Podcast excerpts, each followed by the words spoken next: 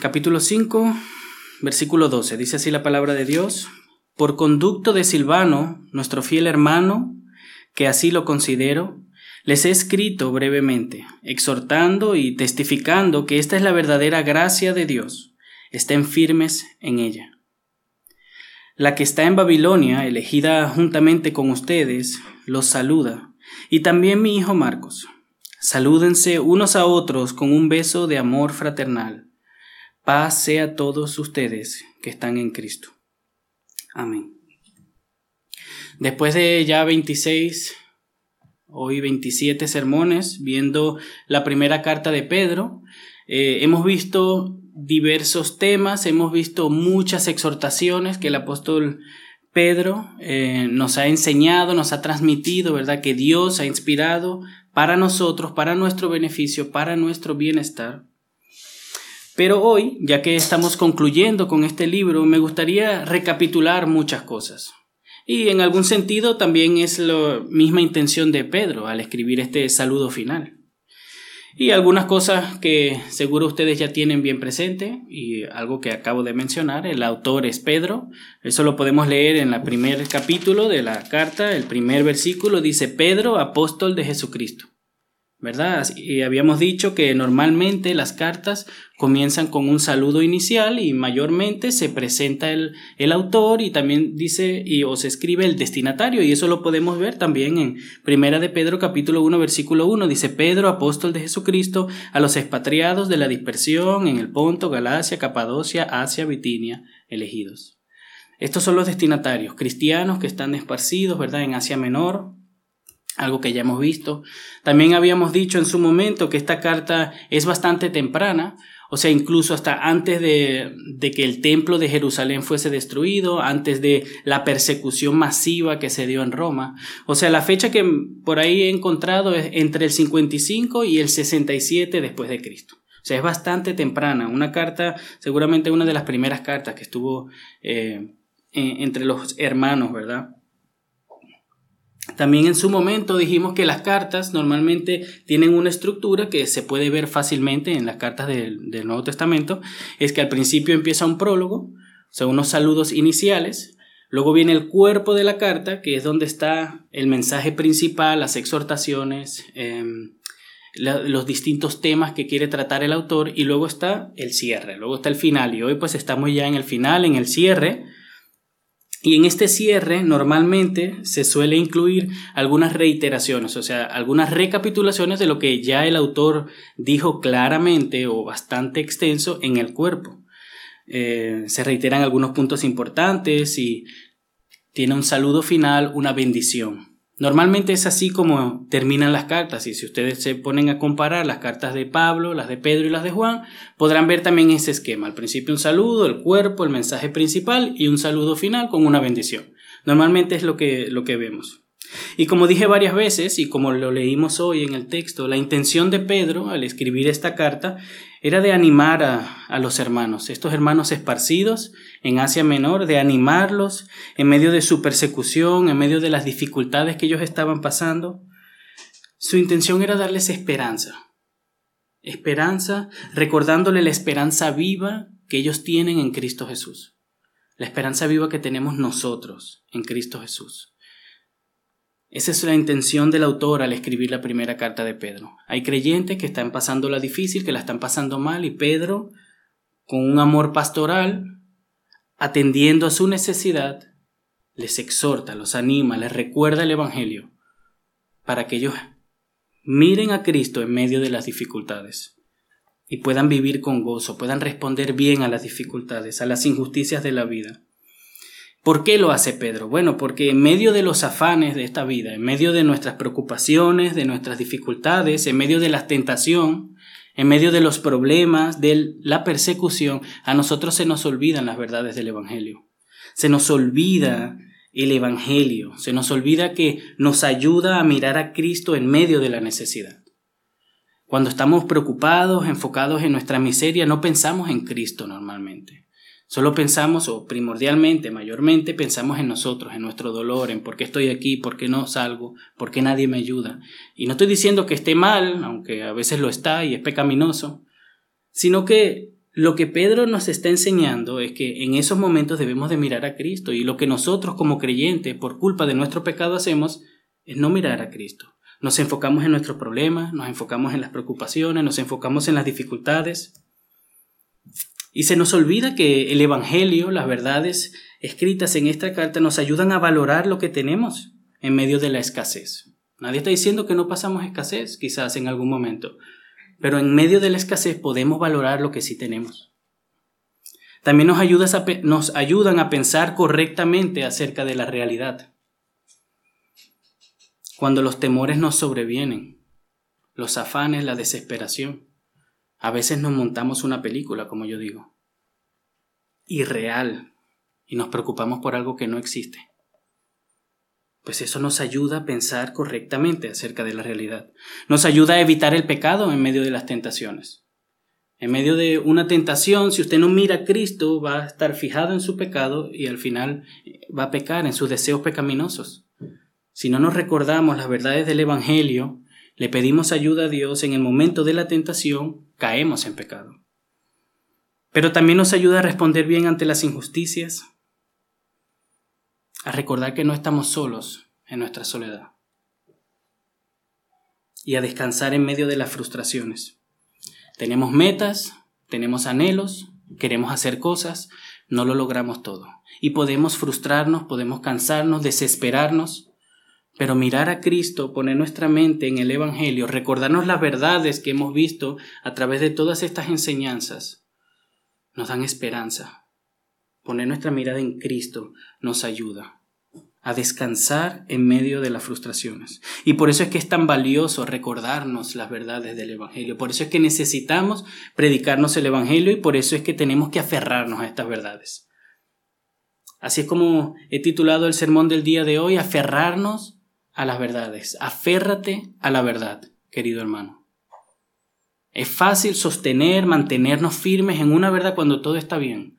Pero cuando van las cosas peor, cuando estamos mal, cuando estamos débil, ahí es donde tenemos que aferrarnos a la verdad. Y esa es la misma intención que tiene Pedro al escribir esta carta, de llamarnos, exhortarnos, exhortar a estos hermanos, pero también a nosotros, y de recordarles a ellos, pero también a nosotros, las verdades de la gracia de Dios,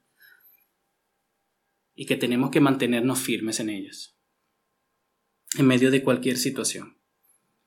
Pero antes de ir al plato principal de este sermón, o sea, antes de ir a recordar cuál es esta gracia que el apóstol Pedro ha estado recordando, ¿verdad? Y enseñando, antes de ir ahí hay otras cosas que Pedro también enseña en estos, en estos versículos y sería como empezar con una entrada. No sé si ustedes últimamente han ido a un local. A mí se me vino a la mente un local latinoamericano donde normalmente uno se sienta y pide unos tostones, ¿verdad? Para esperar. Bueno, pues yo quiero que primero nos sentemos y veamos los tostones. Nos concentremos un poquito en algunas cosas que no son primordial para el sermón, pero que Pedro las dice y me gustaría mencionarlas porque están ahí, porque el Señor las inspiró y es necesario que las veamos. Pero no es la carne, ¿verdad? No es el plato principal que vamos a estar viendo más adelante, que se va a centrar más en qué es lo que el Señor ha hecho por nosotros y qué tenemos que responder, cómo debemos de responder, manteniéndonos firmes. En los versículos del día de hoy, Pedro nos da algunas informaciones acerca de quién está con él, dónde él está, cuáles fueron sus intenciones al escribir la carta y termina con una bendición, ¿sí? Como les había dicho, en los saludos finales mayormente hay una bendición, saludo final, reiteraciones. Vamos a ver versículo 12, dice así la palabra de Dios, por conducto de Silvano, nuestro fiel hermano, porque así lo considero, les he escrito brevemente. Pedro nos informa en el primer versículo que por conducto o con la ayuda de o por medio de Silvano, él ha escrito esta carta. Hmm. Pero no sé si ustedes se acuerdan porque acabamos de leer en Primera de Pedro, capítulo 1, versículo 1, que dice Pedro, apóstol de Jesucristo. Y normalmente hasta ahora hemos dicho que el autor es Pedro, no Silvano. Pero aparentemente o evidentemente Silvano es el que ha estado escribiendo esta carta por Pedro. Pero no es él el autor, sino Pedro. Entonces ha estado fungiendo como un escriba, ¿verdad? Pedro le ha estado dictando, él ha estado escribiendo en un griego entendible, ustedes saben que Pedro era un pescador, ¿verdad? Quizás su griego no era tan elocuente como el de Pablo, aunque Pablo también se dejó ayudar, ustedes lo van a ver ahora. Pero Silvano era un ayuda en este, en este, en este ministerio de Pedro y pues le ayudó a redactar esta carta nos lo dice, por conducto de Silvano, nuestro fiel hermano, porque así lo considero, les he escrito brevemente. ¿Quién les ha escrito? Pedro, pero por conducto de Silvano. Pero ¿quién es este Silvano? Este, este fiel hermano. Bueno, Silvano es la forma griega de Silas. Y Silas sí lo conocemos quizás un poco más. Por ejemplo, lo vemos, una de sus tantas apariciones en el Nuevo Testamento es en Hechos capítulo 15 versículo 22 dice la palabra de Dios, entonces pareció bien a los apóstoles y a los ancianos, con toda la iglesia, escoger entre ellos algunos hombres para enviarlos a Antioquia con Pablo y Bernabé, a Judas, llamado Bersabás, y a Silas, hombre prominente entre los hermanos. También sabemos que Silas acompañó a Pablo en su segundo viaje misionero. Sabemos que eh, Silas fue encarcelado con Pablo en Filipos. Esto de dejar escribir a otra persona en, tu lugar, que alguien escriba tu carta, es algo muy normal en, este contexto, ¿sí? Eh, no solamente en el Nuevo Testamento, sino en el Antiguo Testamento. O sea que en el Antiguo Oriente eso se solía hacer y hoy también lo hacemos. Las personas, por decirlo así, importantes o con dinero se dejan dictar. No sé si ustedes han visto esta escena en las películas, el jefe ahí sentado, ah, escríbeme ahí rapidito. Y ahí tiene el secretario, fue y le escribe una carta. Normalmente, ¿verdad? No todo el mundo, muchos de nosotros escribimos nuestras cartas a mano. Em, vamos a ver unos ejemplos en el Antiguo Testamento y en el Nuevo Testamento de que esto es algo usual y me gustaría, me, em, me gustó ampliar un poco esta parte por el dato que les voy a dar al final, ¿sí? Eh, vamos a Jeremías capítulo 36, versículo 5. Jeremías dice así, entonces Jeremías dio órdenes a Baruch, Estoy detenido, no puedo entrar en la casa del Señor. Ve pues y lee en el rollo que has escrito al dictado mío, las palabras del Señor a oídos del pueblo en la casa del Señor un día de ayuno. También las leerás a oídos de todos los de Judá que vienen de sus ciudades. Y lo vemos claramente, también lo podemos ver en la carta de Romanos.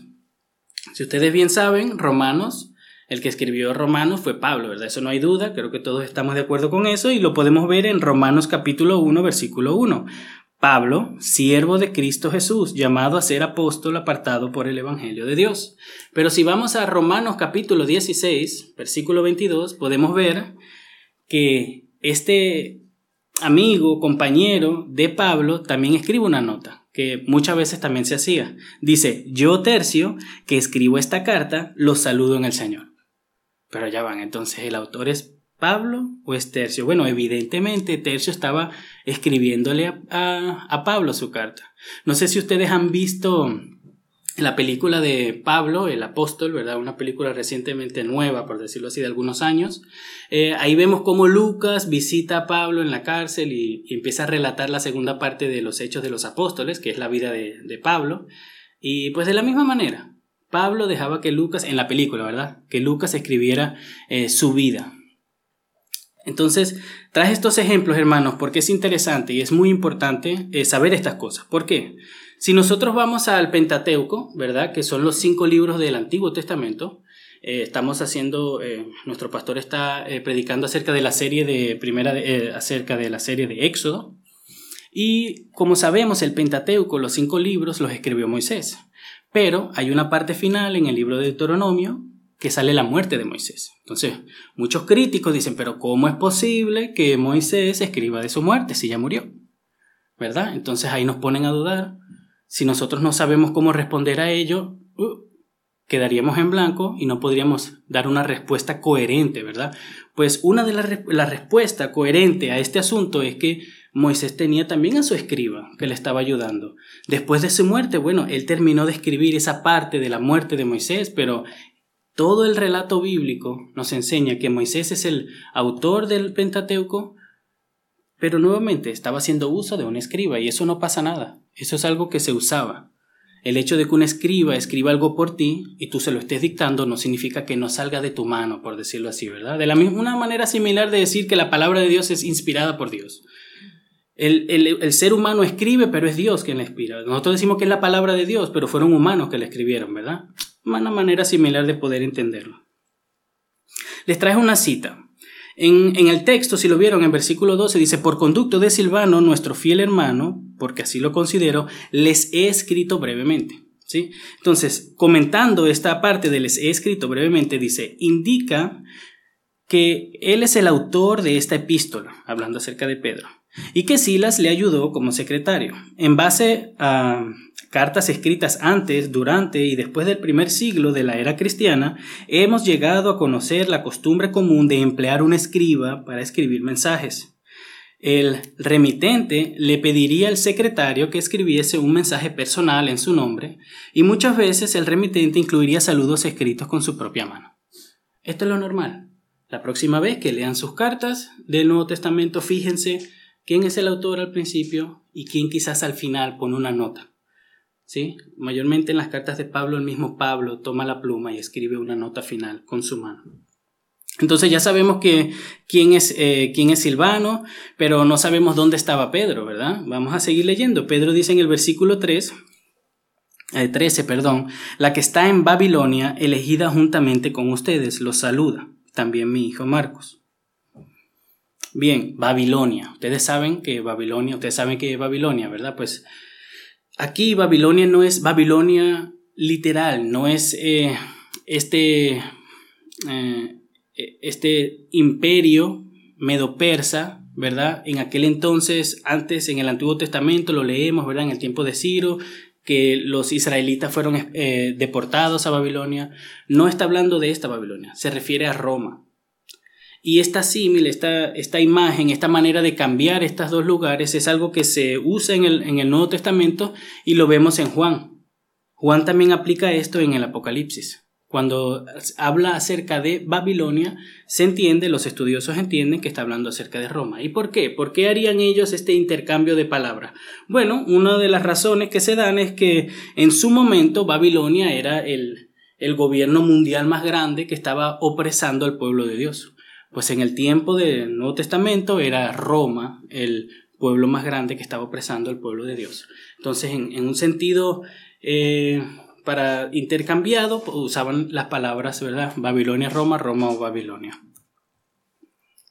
Pero también nos dice Pedro que estaba con Juan Marcos. Entonces, ¿quién es este Juan Marcos? Dice, mi hijo. Bueno, hijo no se refiere a hijo, sino es como cariñoso, ¿sí? Es como, ustedes han escuchado eso, mi hijo en la fe. Es como un aprecio de un maestro a un discípulo. Y este Juan Marcos también lo vemos en Hechos, también sale en Hechos, capítulo 12, versículo 25. Em, dice así la palabra de Dios. Bernabé y Saulo regresaron de Jerusalén después de haber cumplido su misión, llevando consigo a Juan, llamado también Marcos. Y en Colosenses capítulo 4, versículo 10 dice la palabra de Dios, Aristarco, mi compañero de prisión, les envía saludos. También Marcos, el primo de Bernabé, acerca del cual ustedes recibieron instrucciones, si va a verlo, recíbanlo bien. Así que ya hemos visto quién es Silvano, quién es Juan, Juan Marcos, ¿verdad? ¿Dónde estaban? Pero antes de cerrar eh, su carta, Pedro les manda a los destinatarios que se den un beso santo. Versículo 14 dice, salúdense unos a otros con un beso de amor fraternal. Ustedes saben que en el contexto de los unos a los otros, esto es un mandato para la iglesia, para los hermanos, ¿sí? Y Evidentemente no está hablando de que empecemos ahora a besarnos aquí todos, entre todos, ¿verdad? Hay que tomar la Biblia en su contexto. Pero sí era una práctica que se daba en el primer siglo, el primero y en el segundo siglo. Era una práctica común y sigue siendo hoy común en el Medio Oriente. Normalmente nosotros a nuestros familiares los besamos. Por ejemplo, yo beso a mis hijos. ¿Sí? Son mis hijos, yo les doy un beso. Claramente beso a mi esposa también. Pero hablando de relaciones familiares, eh, nosotros los latinoamericanos nos quedamos ahí. Eh, en el Medio Oriente, por ejemplo, hoy en día los hombres se dan besos para saludarse. Es algo usual. En aquel entonces era una práctica muy común que entre las familias se daban un beso. Para, primero, denotar que eran familiares. Para demostrar el amor que se tenían los unos a los otros. Era una práctica común y se volvió una práctica común también de los creyentes para demostrar que ahora somos una familia en Cristo Jesús. Entonces, en ese entonces se daba esto y una de las razones por qué Pablo lo, eh, Pedro lo manda a hacer es porque era una práctica que se usaba en el, en el contexto de la iglesia. Venimos de muchos contextos, de muchos entornos diferentes y nos reunimos aquí y queremos que los demás vean que somos una familia. Y una de esas maneras de expresar el amor, expresar la unión, ¿verdad? Que somos hoy una iglesia, era dándonos un beso fraternal de amor. ¿Sí? Pero, lamentablemente, por culpa de los malos testimonios y del abuso de esta práctica misma, eh, se dejó de hacer. ¿Sí? Muchas, eh, les había comentado en algunas ocasiones atrás que las personas que no conocían a Dios eh, en, el, en, el, principio pensaban que nosotros cometíamos orgías, que éramos caníbales por lo de la Santa Cena. Em, y no es así, ¿verdad? Pero se daba un mal testimonio y parte de este mal testimonio era eso. Los no creyentes veían a estas personas que no se conocen de nada y se daban besos. Entonces, ¿qué es eso, verdad? Entonces rápidamente, a principios del segundo siglo, se desechó esta práctica, que se usaba eh, bastante en, las primeros, en el primer siglo de la iglesia eh, primitiva, y era hasta incluso parte de la adoración. Nosotros tenemos que limpiar nuestras mentes sucias, ¿verdad? y no pensar tanto en besos eróticos entre hombres y mujeres. No es de eso que está hablando el texto. Son besos de aprecio, como cuando usted besa a su hermana o cuando eh, usted como eh, tiene un hijo y le da un beso, o sea, no hay nada de erótico, sino es un afecto de amor que usted muestra su amor a su, a su familiar. Pues en ese sentido se usaba, pero lamentablemente pues por malos usos, por abuso y por mal testimonio se dejó. Pero entonces aquí viene la pregunta, hermano Junior, ¿y nosotros? ¿Cómo hacemos esto? ¿Cómo aplicamos esta palabra del Señor? Porque dice salúdense los unos a los otros. Esto es algo para nosotros, para la iglesia. Debemos nosotros de saludarnos los unos a los otros también y, y mostrar este amor. ¿sí? El principio está vigente, la manera no. Era cultural, hermanos. En aquel entonces eso se daba, ahora ya no lo hacemos. Pero ¿qué hacemos entonces para nosotros mostrarnos afecto? Bueno, mostrarnos afecto, hermanos, los unos por los otros. Es un mandato no es, un, no es como una opción. Bueno, si, si el hermano te cae bien, se lo demuestra. Si no te cae bien, no tienes que. Él no tiene que caerte bien. Los hermanos no te tienen que caer bien. Nosotros vamos a la iglesia por Cristo. Si vamos a la iglesia por Cristo, el centro de la iglesia es Cristo. Pero si tu hermano no te cae bien, arrepiéntete. Arrepiéntete. Porque somos llamados a ser uno. Somos llamados a amarnos los unos a los otros, a cuidarnos los unos a los otros, a sacrificarnos los unos a los otros. ¿Cómo podemos poner en práctica este, este mandato? Hacerles ver a los demás que nos amamos. Hacerle ver a aquellos que no, que no aman a Cristo, aquellos que no están en la fe, que somos una familia. ¿Cómo le hacemos ver eso? En la manera de cómo nos tratamos. Cómo nos tratamos los unos a los otros. Debe ser evidente que el Señor nos ha hecho una familia, que estamos unidos por sangre, que hemos sido comprados y que somos un cuerpo. Y la gente de ahí afuera tiene que ver eso en nosotros. Así como en ese entonces el beso les identifica, ah, estos son familiares. Porque si no, no se darían el beso. Bueno, hoy en día las personas tienen que venir y decir, ah, mira, pero, pero esta gente no son familia, ¿por qué se tratan así? ¿Por qué le preocupa tanto lo que le pasa a este muchacho? Así es como debemos de comportarnos nosotros. Así es como ponemos en la práctica esto del beso santo, los unos a los otros, mostrándonos afecto, tratándonos como una familia. Somos una familia, hermano. No somos cinco locos en un local y cada quien hace lo que le dé la gana. Somos una familia. Tenemos que cuidarnos, tenemos que protegernos, preocuparnos los unos por los otros. Ya vimos con quién estaba Pedro, dónde estaba Pedro y el tema del beso santo. Pero como les dije, este no es el plato principal, ¿sí? Esto es los tostones, ya comimos un poco, estamos medio llenos. Bueno, ahora vamos a la carne, el bistec. ¿Sí? ¿Qué es la idea central del texto? Mantenernos firmes en las verdades de la gracia de Dios que el Señor nos ha revelado en toda esta carta. Así que volvamos al versículo 12. Dice así la palabra de Dios.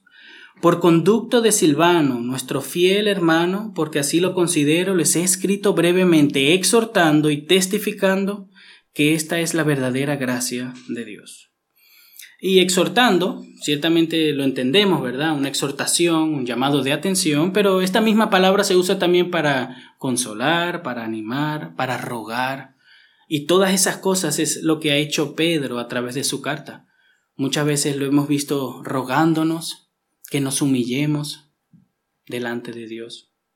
Le hemos visto también consolándonos, presentándonos esta esperanza viva que tiene el nuevo creyente. Y también hemos visto que nos ha exhortado, nos ha llamado la atención a vivir de manera santa porque nuestro Padre es santo. Testificando, la palabra testificando, bueno, ustedes saben, ¿verdad? Dar testimonio, atestiguando, confirmando algo, o sea, diciéndole un sí y un amén a algo que ya ellos conocían. En otras versiones, en vez de decir estén firmes en ella como un mandato, en otras versiones dice en las cuales ustedes están firmes. Y la idea es que estos hermanos ya conocían el Evangelio. La idea es que ellos ya habían recibido todas estas enseñanzas. Pero lo que pasa es que mientras sufrimos, mientras estamos en las debilidades, mientras tenemos nuestros problemas, nuestras preocupaciones, mientras la persecución, se nos olvidan. Y ahí eh, Pedro vio la necesidad de escribirle a los hermanos. Y aunque es verdad que hemos recibido varias exhortaciones a, a lo largo ¿verdad? de esta carta, hemos recibido una exhortación final y es la de mantenernos firmes. Mantenernos firmes, hermanos, en las verdades. Y firme es firme, hermano. No es doblado, no es de vez en cuando, es firme. Aferrarnos a la verdad. Nos guste o no nos guste, nos duela o no nos duela. Estemos cansados o no estemos cansados. En medio de la dificultad, antes de la dificultad, después de la dificultad, debemos de mantenernos firmes, hermanos es el mantenernos firmes con la ayuda de Dios en medio de las pruebas que nos va a ayudar, hermanos. Nos va a ayudar a tener paz en medio de las pruebas, a glorificar a nuestro Dios en medio de la prueba y a dar un buen testimonio. Por las escrituras sabemos que Pablo seguramente les predicó a estos hermanos. Pablo tuvo varios viajes misioneros a Asia Menor y fue y predicó el Evangelio, fundó iglesias, Seguramente estos hermanos creyentes en, este, en estas zonas, en Galicia, Ponto, Galacia, ¿verdad? Habían recibido el Evangelio por Pablo, por medio de Pablo, de Silas. Pero estaban pasando persecución, hermanos, la estaban pasando mal. Estaban siendo burlados, estaban siendo tratados injustamente. Entonces Pedro, al oír su necesidad, atiende con amor, con exhortaciones, recordándole, testificando acerca de la gracia verdadera en la cual ellos estaban, pero para que se mantengan firmes. Él no les está predicando otro evangelio, Él no les está recordando una, verdad, una revelación nueva, les está dando el evangelio que ya tienen. Porque el evangelio es suficiente, hermanos. La palabra de Dios es suficiente para nuestros problemas. No debemos estar buscando en otro lado. La palabra de Dios es suficiente. No estoy diciendo que en la palabra de Dios sale cómo podemos resolver un problema matemático. No. Para nuestros problemas del alma, la palabra de Dios es suficiente. No necesitamos más. Cristo es suficiente, hermanos. Y de esta misma manera, Pedro exhorta a los creyentes a que miren a Cristo, a poner su esperanza en Él en medio de la dificultad. Les había comentado acerca de esta película de, de Pablo y en un momento Lucas es arrestado y es enviado a la cárcel y van a ser echados al circo romano. Ustedes no sé si ustedes conocen las historias que se daban antes, o se dan ahora, perdón, de lo que sucedió, eh, que los creyentes eran echados al circo para que las fieras se los comieran y todo el mundo estaba ahí jubilando. Porque lo que pasa es que Nerón en su momento les echó la culpa a los creyentes de que habían incendiado a media Roma y pues le tenían cierto odio a los cristianos. Era mentira, pero así es lo que pasó. Entonces tomaron eso como excusa para quemar a los creyentes, para encarcelarlos, tratarlos injustamente y para tirarlos al circo. Entonces en un momento en esta película, Lucas es encarcelado porque está visitando a, Pablo y también lo van a tirar al circo. Y ahí hay mucha gente, hermanos. Hay niños, hay mujeres. Y en su momento lo reconocen. Y, le, le dicen, no, tú eres Lucas, tú andaste con Pablo. Y, él dice, sí, ¿no? Y ve, todos están atemorizados, los niños están llorando. Y entonces Lucas le dice, levántense, levántense un momento, vamos a orar. Y, y Lucas les recuerda que el dolor es momentáneo, hermanos, pero después la eternidad. El estar con el Señor es para toda la eternidad. ¿Y por qué traigo a ilusión esto, hermanos? Porque de la misma manera, nuestra dolencia, nuestra dificultad, tu soledad, tu desesperación, tu frustración, es momentánea.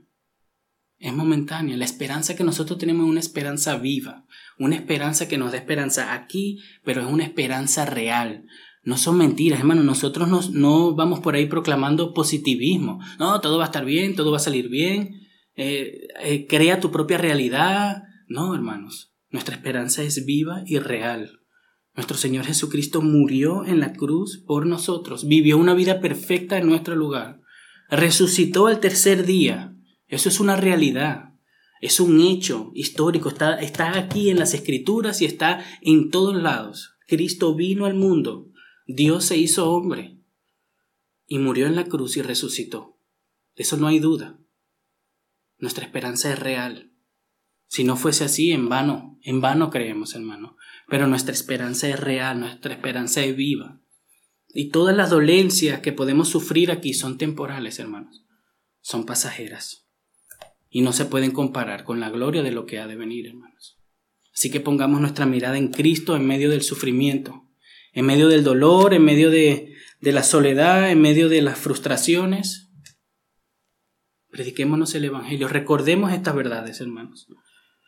Alguien decía o alguien dijo en su momento que estos padecimientos, ¿verdad?, de los hermanos por el Evangelio los habían llevado a la necesidad de alguna atestiguación o de alguna confirmación de la verdad para que no la abandonasen. Imagínense, hermanos. Han creído en Jesús en el primer siglo. Muchos paganos que adoraban otros dioses quizás alguno que otro judío también, que era muy devoto. Todos habían abandonado todas esas cosas para seguir a Cristo. Se les había prometido el reino. Muchos de estos hermanos pensaban que Cristo venía ya. Dejaron, vendieron sus cosas, su pertenencia, se entregaron a la adoración, a la comunión entre los hermanos. Estaban listos para esperar a Cristo, hermanos. Y de repente empiezan a perseguirlos, a tratarlos mal. Pero ¿y cómo así? Si estamos en la verdad. Si el Dios Todopoderoso es nuestro Señor y nos salvó y nos dio vida eterna, ¿por qué nos está yendo mal? Ahí es donde estaba la necesidad de que se les recordase el Evangelio. El Evangelio no nos promete que aquí no vamos a perseguir, no vamos a sufrir persecución, hermano, que no vamos a sufrir pruebas. Todo lo contrario. Nuestro Señor Jesucristo nos ha prometido que vamos a pasar pruebas para serle fiel a Él. Si le somos fiel a Él, vamos a sufrir a causa de su nombre. Es el Evangelio, hermanos, lo que estos hermanos necesitaban en medio de su dificultad y es el Evangelio lo que ustedes están necesitando en medio de su dificultad. Recordarse, hermanos. Hay momentos para nosotros recordar que nuestro Señor Jesucristo se hizo hombre, que vino en carne, que vivió, que cumplió la ley perfectamente en nuestro lugar. Hay momentos para recordar que Él fue a la cruz, tomó nuestros pecados sobre sí y sufrió la ira de Dios por ellos. La ira de Dios por cada pecado que tú has cometido. Tú y yo hemos cometido los pecados, no nuestro Señor Jesucristo. Y Él fue a la cruz a morir por ellos. Y sufrió todo lo que nosotros teníamos que haber sufrido. Y resucitó al tercer día. Hay momentos donde tenemos que recordarnos ese Evangelio. Porque es eso lo que nos va a dar nuevamente gozo, gratitud, gracia. Va a enfocar nuestra mente en lo eterno, no en lo terrenal. Vamos a valorar nuevamente las bondades de nuestro Señor. Vamos a valorar dónde estamos y de dónde el Señor nos sacó. Pero también hay momentos donde tenemos que recordarnos ciertas verdades de las Escrituras, ciertas verdades del mismo Evangelio, implicaciones, hermanos, que nos ayudan a vivir bien en medio de las dificultades y nos ayudan sobre todo a responder bien a las injusticias. Muchos de ustedes han sufrido injusticia. No creo que yo sea el único. Muchos de ustedes tienen preocupaciones, afanes, cosas, metas que quieren alcanzar y que todavía no han alcanzado. Muchos de algunos, de algunos de ustedes quizás están desesperados por algo que están en espera y ya no aguantan más. Y están ahí luchando con el Señor, por favor, ayúdame, escúchame. Entonces en ese momento, y es por esa razón que Pedro les escribió esta carta, hermano, animándoles con el Evangelio, con las verdades de las Escrituras, para que nosotros podamos responder bien a las injusticias. Así que vamos a ver algunas de estas verdades que Pedro ha estado em, presentándonos, ¿verdad? En, la primera carta de Pedro. Son varios versículos y los voy a leer. No voy a comentarlos, es solamente para tener nuevamente presente todas estas bondades que hemos estado viendo, porque no creo que ustedes se acuerden del segundo sermón en el minuto 15, yo tampoco. ¿Sí? Así que solamente para repasar verdades que Pedro quiso que el pueblo de Dios tuviera hoy en día para que nosotros lo usáramos como un arma en medio de la tentación, en medio de la dificultad, en medio de nuestros problemas. En primera de Pedro, capítulo 1, hermanos, ahí está el primero. Pedro, apóstol de Jesucristo, a los expatriados de la dispersión en el Ponto, Galacia, Capadocia, Asia y Bitinia, elegidos. Ah, hermano, eso es todo, hermano, elegidos. Si usted no se goza en esa palabra, haga un estudio profundo de qué significa la elección y de que Dios lo haya elegido a usted, a pesar de lo que usted es. Primera de Pedro, capítulo 1, versículo 3 al 4, dice, bendito sea el Dios el Dios y Padre de nuestro Señor Jesucristo, quien según su gran misericordia nos ha hecho nacer de nuevo a una esperanza viva, mediante la resurrección de Jesucristo de entre los muertos, para obtener una herencia incorruptible, inmaculada y que no se marchitará, reservada en los cielos para ustedes. En el versículo 18 del mismo capítulo, Ustedes saben que no fueron redimidos de una vana manera de vivir, heredada de sus padres, con cosas perecederas como el oro, el oro o plata, sino con sangre preciosa, como de un cordero sin tacha y sin mancha, la sangre de Cristo, porque Él estaba preparado desde antes de la fundación del mundo, pero se ha manifestado en estos últimos tiempos por amor a ustedes. Por medio de Él son creyentes en Dios que los resucitó de entre los muertos y les dio gloria, de manera que la fe y esperanza de ustedes sea en Dios. En el capítulo 2, versículos 9 y 10, dice, pero ustedes son linaje escogido, real sacerdocio, nación santa, pueblo adquirido para posesión de Dios a fin de que anuncien las virtudes de aquel que los llamó de las tinieblas tinieblas a su luz admirable. Ustedes en otro tiempo no eran pueblo, pero ahora, ahora son el pueblo de Dios. No habían recibido misericordia, pero ahora han recibido misericordia. El versículo 24 dice, el mismo, él mismo llevó nuestros pecados en su cuerpo sobre la cruz, a fin de que muramos al pecado y vivamos a la justicia, porque por sus heridas fueron ustedes sanados pues ustedes andaban descarriados como ovejas, pero ahora han vuelto al pastor y guardián de sus almas. En el capítulo 3, los versículos 8 y 9 dicen, en conclusión, sean todos de un mismo sentir, compasivos, fraternales, misericordiosos y de espíritu humilde, no devolviendo mal por mal o insulto por insulto, sino más bien bendiciendo, porque fueron llamados con el propósito de heredar bendición. En el versículo 14 dice la palabra de Dios, pero aun si sufren por causa de la justicia, dichosos son. Bienaventurados, hermanos. Es otra palabra. Bienaventurados nosotros si sufrimos a causa de la justicia. En el versículo 18 dice la palabra de Dios, porque también Cristo murió por los pecados una sola vez, el justo por los injustos, para llevarnos a Dios, muerto en la carne, pero vivificado en el Espíritu en el capítulo 4, versículos 12 y 13 dice la palabra de Dios, Amados, no se sorprendan del fuego de prueba que en medio de ustedes ha venido para probarlos, como si alguna cosa extraña les estuviera aconteciendo. Antes bien, en la medida en que comparten los padecimientos de Cristo, regocíjense, para que también en la revelación de su gloria se regocijen con gran alegría. Y por último, en el capítulo 5, los versículos 6 y 7 dice, Humíllese pues bajo la poderosa mano de Dios, para que Él los exalce, los exalte a su debido tiempo, echando toda su ansiedad sobre Él, porque Él tiene cuidado de ustedes. Amén, hermanos. Tenemos que aferrarnos a estas verdades, hermanos. Son muchas, ¿sí? El hecho de que ahora hayamos pasado veintitantos sermones predicando acerca de la primera carta de Pedro no significa que ya no la vamos a leer más. No, hermano, yo ya me leí esa carta, escuché un sermón, yo ya no la necesito, no, hermanos.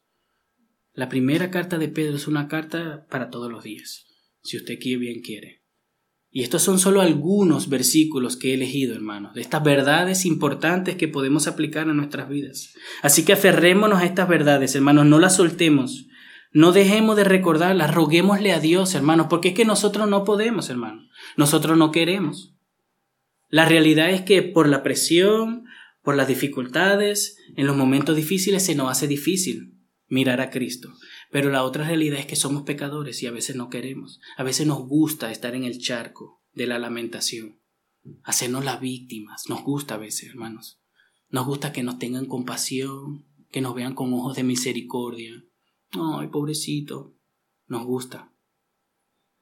Dejemos de hacernos las víctimas, hermanos. Pidámosle ayuda al Señor para que en medio de esa tempestad, en medio de esa oscuridad, en vez de estar lamentándonos en nuestro propio lago de inmundicia, nuestro propio lago de dificultad, de problemas, podamos ver a Cristo, hermanos, y que pueda brillar en medio de ese momento, porque con su ayuda Él lo va a hacer, hermano. Es su deseo.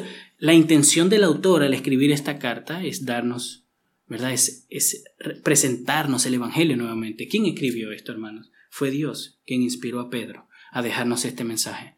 Esta es la palabra de Dios. Dios quiere que nosotros nos recordemos su evangelio en medio de la dificultad, hermano, para que pongamos nuestra mirada en Él, para que le glorifiquemos, para que tengamos vidas santas, hermanos. Así que pidámosle ayudas, hermanos, para recordar las verdades, pero también para recordar las verdades en el momento necesario. Porque hoy, hablando, charlando, la podemos recordar. Pero mañana cuando te sientas solo es que la tienes que recordar. Mañana cuando estés débil, cuando no tengas ganas de hacer tus responsabilidades, que te tiene que recordar estas verdades. Nos pueden ayudar, hermanos, en medio de una dificultad. Quizás estás pasando dificultades en tu trabajo, en tu familia. Recordarnos, hermanos, que no nos debe de extrañar estas pruebas. Recordarnos que Cristo también padeció en este mundo, hermanos. Son verdades a las cuales tenemos que mantenernos firmes y en ese momento nos pueden dar gozo, nos pueden dar paz, hermanos. Nos pueden ayudar hasta tener gratitud en el Señor en un momento donde quizás otra persona no lo estaría. En la persecución, sé que muchos de nosotros quizás no, no lidiamos con la persecución, pero quizás por ahí alguno de ustedes ha sido burlado por su fe. En la universidad, en la escuela, en el trabajo, en la familia recordar, hermanos, que nuestro Señor Jesucristo también se le burlaron, hermano. Incluso le escupieron. A nosotros, gracias a Dios, no nos han escupido en la cara, hermanos, por nuestra fe. Pero si llegase a pasar, hermanos, la palabra de Dios dice regocijémonos, porque somos dichosos, somos dichosos de sufrir a causa de Cristo, hermanos. Esas son verdades que tenemos que mantenernos firmes. Está bien saberme un versículo de memoria por la mañana y venir el domingo y hablar de estas cosas, pero es allá afuera, hermanos. Es allá afuera, donde el diablo está como un león rugiente, ¿lo vimos? Esperando a quien devorar, donde nuestro pecado a veces se une con el mundo y nos tienta. ¿Cómo ustedes están haciendo para luchar con la tentación, hermanos? Es recordando la verdad de la palabra de Dios, hermanos recordando que ya no somos esclavos en Cristo Jesús, que hemos nacido de nuevo, que el Espíritu Santo mora en nosotros. Son verdades en las que tenemos que mantenernos firmes en la hora de la prueba, antes, en medio y después. En la soledad, hermanos. Igualmente, estamos solos en casa, nos sentimos mal, todo se ve oscuro, todo se ve difícil, todo sabe mal. Cristo está ahí con nosotros. Él no se ha apartado de nosotros. El Espíritu Santo está en nosotros. Él es la tercera persona de la Trinidad y Dios y la Trinidad son indisolubles, hermanos. Donde está el Espíritu está Cristo y está el Señor. Nosotros tenemos una unión con Dios incomprensible. Pero Dios está ahí con nosotros. En ningún momento, después de haber nacido de nuevo, nosotros nos hemos visto solos, hermanos. Quizás te has sentido solo. Yo me he sentido solo. Pero no hemos estado solos. Él ha estado ahí con nosotros. Quizás esperando que le busquemos, que oremos, que le pidamos ayuda. pero Él está ahí. En medio de la desesperación, hermanos, de los afanes, las preocupaciones. ¿Quién no tiene preocupaciones en el día de hoy? Hay preocupaciones santas, diré en algunos, y en cierta medida estoy de acuerdo. Por ejemplo, ir a trabajar, no quedarse sin trabajo es una preocupación que uno pues tiene que ser responsable, ¿verdad? E intentar de tener su trabajo, de cumplir con sus responsabilidades, cuidar a su familia, llegar a casa y servir, pasar tiempo con los niños, son cosas que uno en cierta manera pues está preocupado para cumplirlas, ¿verdad? Hay preocupaciones buenas, pero también hay preocupaciones malas. Hay afanes, hay cosas que nos desesperan, hay metas inalcanzables que nos ponemos a nosotros mismos que lo que nos hacen es frustrarnos. Por lo menos ahora, porque no todas las metas son inalcanzables. Pero a veces nos frustramos porque no logramos algo hoy que podemos alcanzar mañana. Nos frustramos porque hay que esperar, hermano, no nos gusta esperar. Tenemos que, a veces hay que esperar un mes, un año por algo. Las cosas, no todo se, se, se obtiene en el momento. ¿Y qué hacemos ahí, hermano? En la hora de la desesperación nos quejamos, la queja es pecado. ¿Nos quejamos contra Dios? ¿O mostramos nuestra ingratitud solamente porque Él en eso no nos ha dado lo que queremos, pero se nos olvida todo lo demás que Él ha hecho por nosotros. Entonces ahí también tenemos que mantenernos firmes, tenemos que aferrarnos a la verdad de que en Él lo tenemos todo. Podemos descansar, hermanos, en Él. Él dice que vengamos a Él con nuestras cargas. Él nos hará descansar. Son verdades, hermanos. Es la palabra de Dios obrando en nuestros corazones en medio de la dificultad. No son nuestras ideas, no es un positivismo, no, hermanos, es la palabra de Dios, es su evangelio obrando en nuestras vidas, para que glorifiquemos a Dios, para que respondamos bien en este mundo hostil, para que los demás lo vean a Él en nosotros, porque de eso se trata, hermanos, no de brillar y de darnos las mejor que los demás. Así que mis queridos hermanos, tenemos una esperanza viva, una esperanza incorruptible, no es un positivismo, hermano. Recuérdala. Recuérdate el Evangelio. Mantente firme en aquello que se te ha entregado, en aquello que has creído. Si eres un creyente, si has nacido de nuevo, es un milagro que estés aquí conmigo. Es un milagro que estemos aquí de pie adorando a Dios. Y es por gracia, hermano, que estamos aquí. Pero es un milagro de Dios. Tenemos que estar agradecidos de que podemos conocer a Dios por medio de las Escrituras, de que podemos adorarle y alabarle con libertad en un país que cada vez está siendo más hostil a nuestra creencia. Pero tenemos que mantenernos firmes, hermanos, porque no sabemos cómo serán los días venideros. Si ahorita está bien, hermano, no tienes preocupación, Gloria a Dios, hermano, pero no sabemos cuándo vendrá la próxima prueba, la próxima tentación, hermano. Ustedes son humanos como yo. Nosotros pecamos a diario y antes de pecar, mayormente hay una tentación.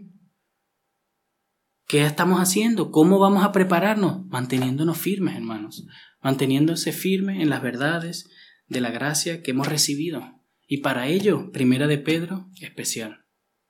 Así que mantengámonos firmes, hermanos, aferrémonos a la verdad del Evangelio. Oremos, hermanos.